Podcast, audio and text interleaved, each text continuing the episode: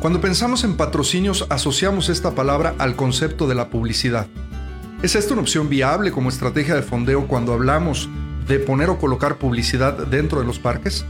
¿Cuál es el justo medio? ¿Hasta dónde debo hacer uso de las marcas comerciales para hacerme de recursos que me ayuden a operar y mantener mi espacio?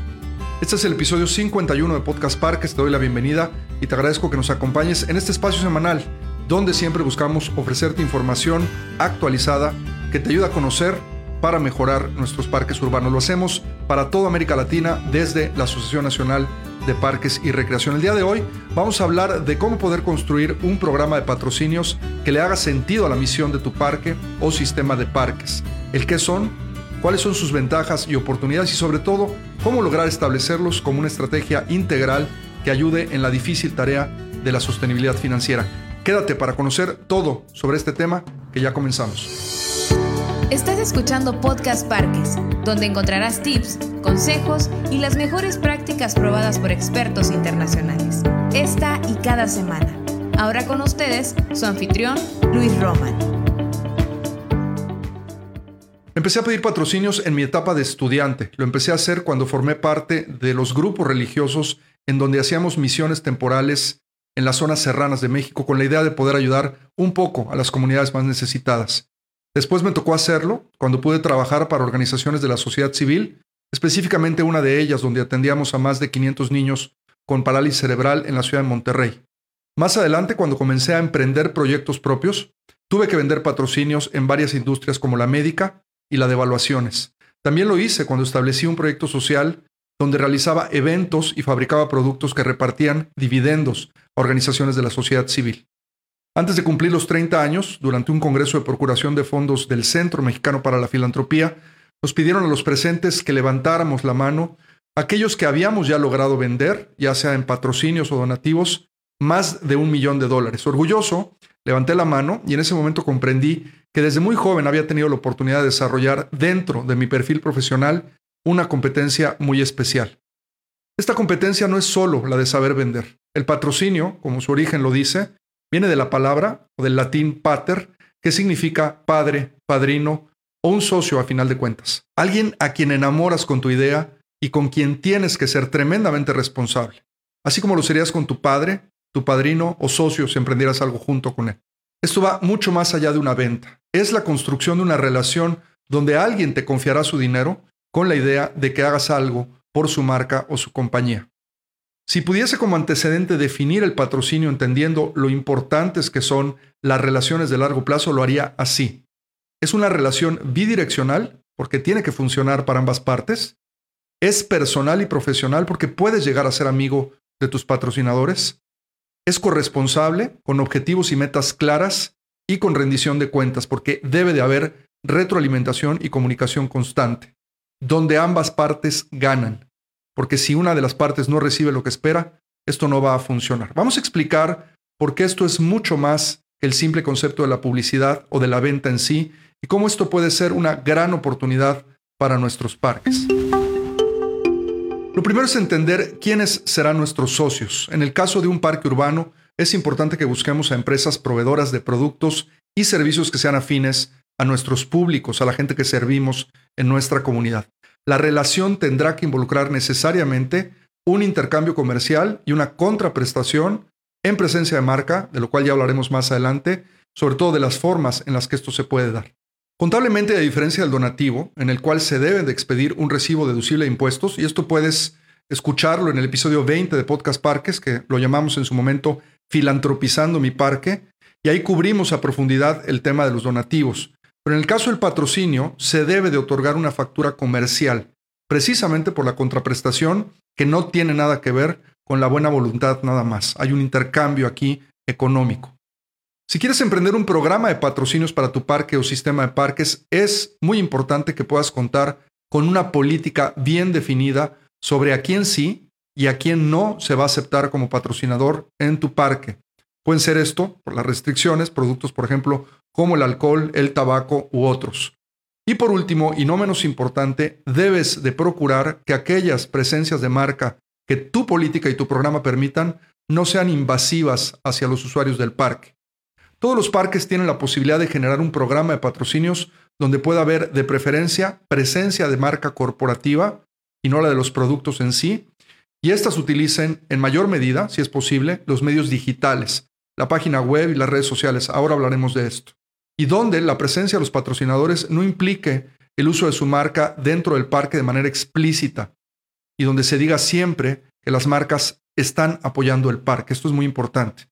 Con esto no se limita la posibilidad a que las marcas estén presentes físicamente en el parque, pero se recomienda que esto sea manejado con mucha discreción y tratando de manera muy elegante de cuidar siempre el paisaje y que no haya, como ya lo mencionamos, invasión hacia los usuarios.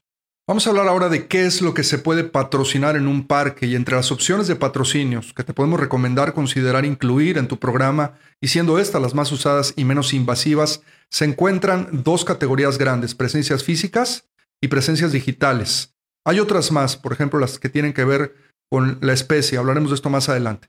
Hablando de la presencia física, te vamos a dar cinco específicamente. La primera es publicidad exterior en vallas en estacionamientos. Los estacionamientos de alguna manera son las antesalas de los parques y de manera muy discreta pueden ser considerados como áreas donde puedes colocar ciertas opciones publicitarias. Número dos, publicidad en el interior del parque y esto puede ser con estructuras como estas que utilizan los paraderos de camión que se llaman MUPIs o algunas personas las llaman de manera diferente.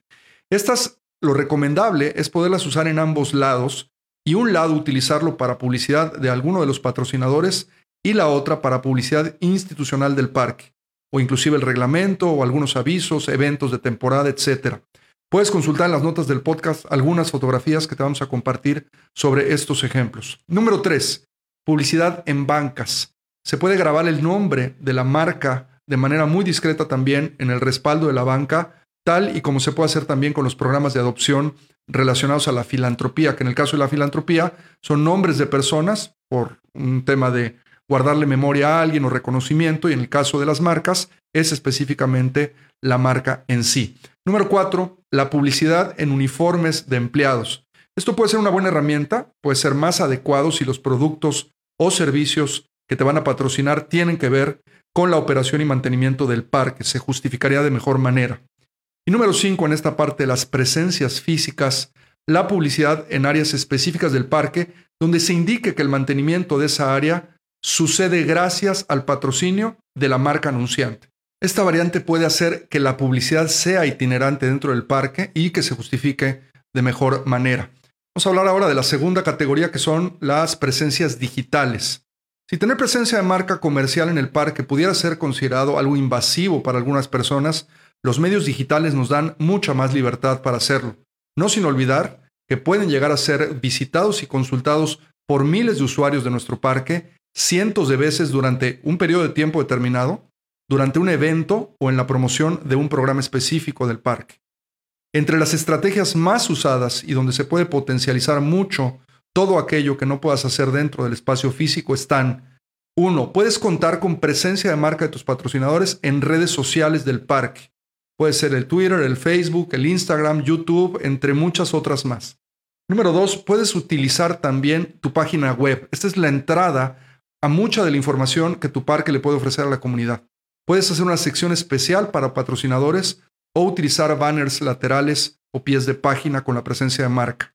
Número 3. Si tu parque cuenta con una aplicación móvil que pueda brindarle información sobre tus servicios y programas a los usuarios, ahí también puedes considerar contar, con, contar con presencia de tus patrocinadores. Número 4. Puedes también utilizar el correo electrónico. Esta es una herramienta muy, muy buena.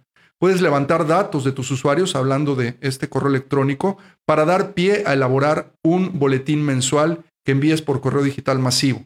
El boletín mensual puede contener información no solo de tus programas, servicios y amenidades, pero además puede tener espacios bien determinados para tus patrocinadores. Y número 5, otra de las opciones que además no solamente es muy buena, sino probablemente sea la más poderosa de todas, es el uso del WhatsApp. Esta es sin duda también la más íntima de todas las herramientas digitales porque entrar al celular de una persona es un tema que debe de implicar mucha responsabilidad. Dentro de los formularios de levantamiento de información, si los usuarios del parque están dispuestos a compartir su celular, debes de especificar que vas a utilizar su número con fines de información oportuna sobre el parque y sobre todo lo que ofrece. Así lo debes de hacer. Esto no impide obviamente que en el mensaje, el cual debe de ser programado bajo una estrategia considerando los espacios y los tiempos disponibles y las extensiones de los mensajes, pueda ser enviado gracias al apoyo de tu patrocinador. Esto es sin duda un tema a considerar en el futuro y que seguramente estaremos explorando. Vamos ahora a hablar y explicar dos términos relacionados íntimamente con los patrocinios. Uno es la percepción y otro la justificación. Y para hablar del primero, de la percepción, te voy a compartir la siguiente anécdota. Hace casi 20 años, y durante posiblemente un lapso de dos años, tal vez dos años y medio, estuve trabajando en el Departamento de Procuración de Fondos de una organización civil. Mi trabajo era organizar torneos de golf, entre otras estrategias que conformaban mi portafolio de proyectos dentro de esta ONG. Tres torneos anuales de golf conformaban una de las actividades principales de fondeo y mi meta era obtener la mayor cantidad de recursos posibles, no solo de las inscripciones a los torneos por parte de los jugadores, sino también, obviamente, nuestro tema del día de hoy, que eran los patrocinios. Un día, mi jefe me comentó que tendríamos la oportunidad de presentarle nuestros torneos, nuestra oferta comercial, a un posible patrocinador, un banco extranjero, el cual estaba muy interesado en que pudiéramos contratar, eh, o que ellos pudieran contratar más bien con los jugadores de nuestros torneos, diversos productos financieros. Bueno, pues yo me preparé con una presentación y le envié por correo a los representantes del banco la información sobre nuestros paquetes de patrocinio. Siempre hay que tener paquetes donde tú puedas ordenar y jerarquizar lo que les vas a terminar ofreciendo a tus socios. Entonces, dentro de mi presentación y como parte importante de estos paquetes, incluí la clásica matriz de categorías. Esta es una tabla donde en la parte de arriba, en ese momento yo coloqué los productos a ofrecer en este caso eran los tres torneos que yo organizaba. Y la primera columna tenía como título tres torneos y la última columna un torneo, es decir, le dábamos la oportunidad al patrocinador de participar en uno, dos o tres torneos según él lo decidiera. Obviamente, entre más torneos contratara, el precio del paquete era menor. Por el contrario, en los renglones colocábamos los tipos de paquetes de manera clásica, les podemos llamar paquete oro, plata y bronce. Así les llamamos en ese momento también. De esta manera, al tener alineados número de torneos a participar contra el tipo de paquete, coloqué los montos de inversión. Un torneo en la categoría bronce era la cantidad más baja de patrocinio. En este caso eran 30 mil. Participar, por el contrario, en tres torneos, en el paquete oro, era la cantidad más alta de la matriz, en el caso de nuestra propuesta, eran 400 mil. Así enviamos la información puntualizando los beneficios de cada paquete en el desarrollo de la presentación. Pasaron un par de semanas y recibí la instrucción de mi jefe sobre la reunión de acuerdos con el banco extranjero. Ellos estaban listos para negociar con nosotros su participación y yo también. Nos citaron en sus oficinas, unas oficinas muy elegantes, y después de los saludos y el protocolo, uno de los banqueros me dijo con un español un poco malo, Queremos participar en un torneo con el paquete bronce. ¿Recuerdas que era la parte más baja de la matriz? Bueno, inmediatamente pensé para mí, qué pérdida de tiempo con estas personas. Bueno, por lo menos esa fue mi primera reacción que años más tarde aprendería que no se debe nunca menospreciar un patrocinio por más bajo que éste sea. ¿Por qué? Porque este puede ser el inicio de una relación. Bueno, continuamos con la conversación y ellos nos explicaron qué y cómo querían utilizar esos recursos para poder llegar a conocer a los jugadores de golf de la mejor manera posible. Al término de la reunión y cuando ya estábamos parados despidiéndonos, uno de los banqueros se dirigió a mí y me dijo, Luis, necesitamos el número de cuenta de la organización para depositarles los 30 mil dólares. En ese momento y reaccionando muy rápido, hay que decir que en México no manejamos dólares, le contesté que al llegar a la oficina se los mandaría por correo electrónico inmediatamente. Nos despedimos y mi jefe y yo nos subimos al elevador, pues ya para dirigirnos a la oficina. Cuando la puerta del elevador se cerró, mi jefe me miró sorprendido y me dijo, ¿qué es lo que acaba de pasar? Ya sin poderme contener, ¿no? En la sorpresa le dije, nada. Cuando ellos recibieron la presentación y vieron las cantidades, ellos pensaron que estábamos hablando de dólares americanos y no, nosotros habíamos puesto las cantidades en pesos mexicanos.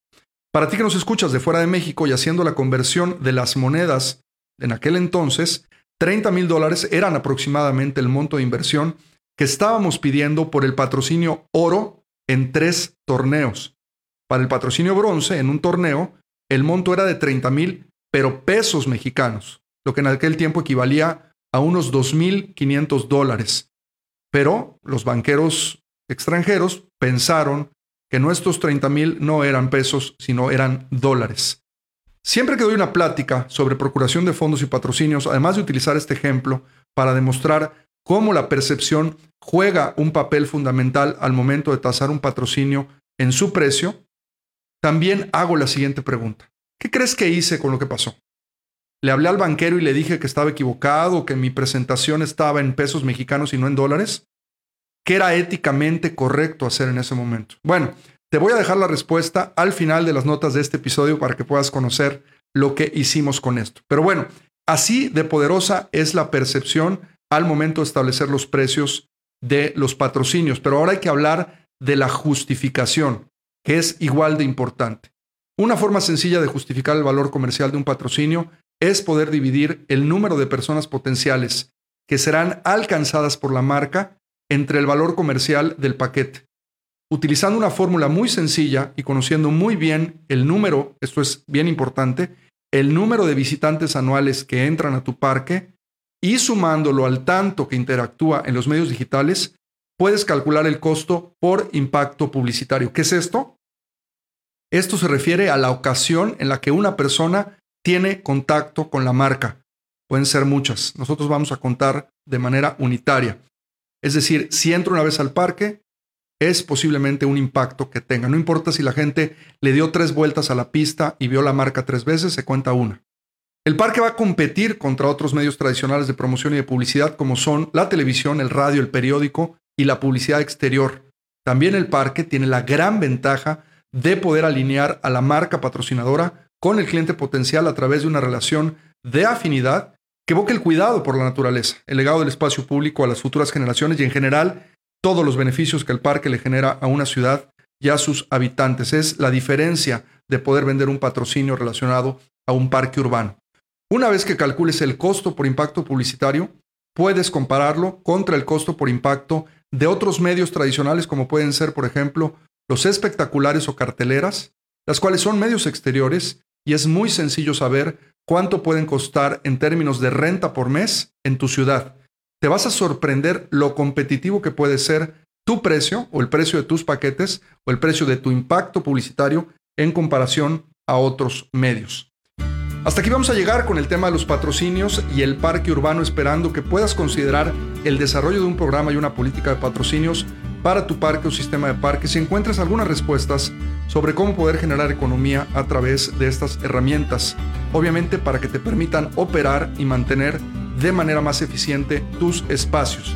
Y recuerda, si quieres profundizar y conocer de esto y de cientos de temas más que te ayuden a mejorar tu práctica profesional, únete a la ANPR y sé parte de la comunidad de profesionales en parques, recreación y espacios públicos más grande de América Latina. Ingresa a www.anpr.org.mx y conoce todos nuestros recursos, tanto los que son gratuitos como los que son exclusivos para nuestros miembros. También te invitamos a que te suscribas a Podcast Parques para que de esta manera semana a semana recibas todos los contenidos que preparamos para ti. Gracias, muchas gracias por escucharnos y ayudarnos a compartir este movimiento. Nos escuchamos la próxima semana desde Nashville, Tennessee. Vamos a estar en el Congreso Anual de la Asociación Nacional de Parques y Recreación de Estados Unidos, entrevistando a una persona muy especial, un latino que ha tenido una carrera muy exitosa en los parques y recreación de Estados Unidos. Y en esa emisión, pues podrás escuchar mucho de lo que va a suceder en este Congreso de la Asociación Nacional de Parques y Recreación de los Estados Unidos. Nos escuchamos la siguiente semana en otra emisión más de Podcast Parques. Nuestro podcast ha terminado. Te recordamos visitar nuestro sitio web www.anpr.org.mx seguirnos en redes sociales como arroba ANPR México.